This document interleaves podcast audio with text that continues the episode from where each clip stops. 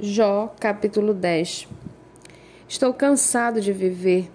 Darei livre curso à minha queixa. Falarei na amargura da minha alma. Pedirei a Deus: não me condenes.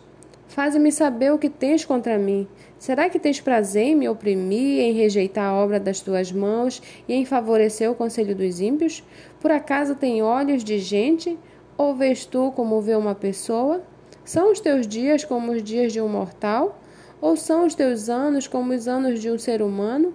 Para te informares da minha iniquidade e indagares o meu pecado? Bem sabes que eu não sou culpado, todavia não há ninguém que possa me livrar da tua mão. As tuas mãos me plasmaram e me fizeram, porém, agora queres destruir-me. Lembra-te de que me formastes como em barro e agora queres reduzir-me a pó? Por acaso não me derramaste como leite, não me coalhaste como queijo? De pele e carne me vestiste, e de ossos e tendões me tecestes.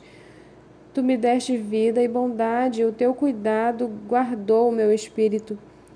Mas ocultaste estas coisas no teu coração, e agora sei que este era o teu plano. Se eu pecar, tu me observas, e da, e da minha iniquidade não me perdoarás. Se for iníquo, ai de mim, e se for justo, não ouso levantar a cabeça, pois estou envergonhado e olho para a minha miséria.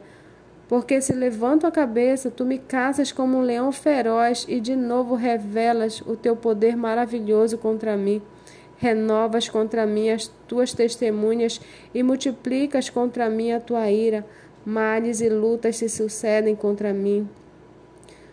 Por que me tiraste do ventre da minha mãe? Eu deveria ter morrido antes de um olho que antes que um olho me visse. Teria sido como alguém que nunca existiu, e já do ventre teria sido levado à sepultura. Não são poucos os meus dias? Cessa, pois, e deixa-me em paz, para que por um pouco eu tome alento antes que eu vá para o lugar do qual não voltarei, para a terra das trevas e da sombra da morte, terra de escuridão, de trevas profundas, terra de, da sombra da morte e do caos, onde a própria luz é como a escuridão.